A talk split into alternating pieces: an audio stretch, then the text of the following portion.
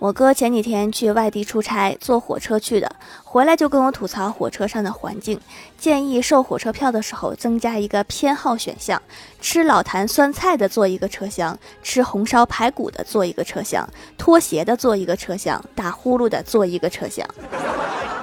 对，让他们去互相伤害吧，放过我们普通人。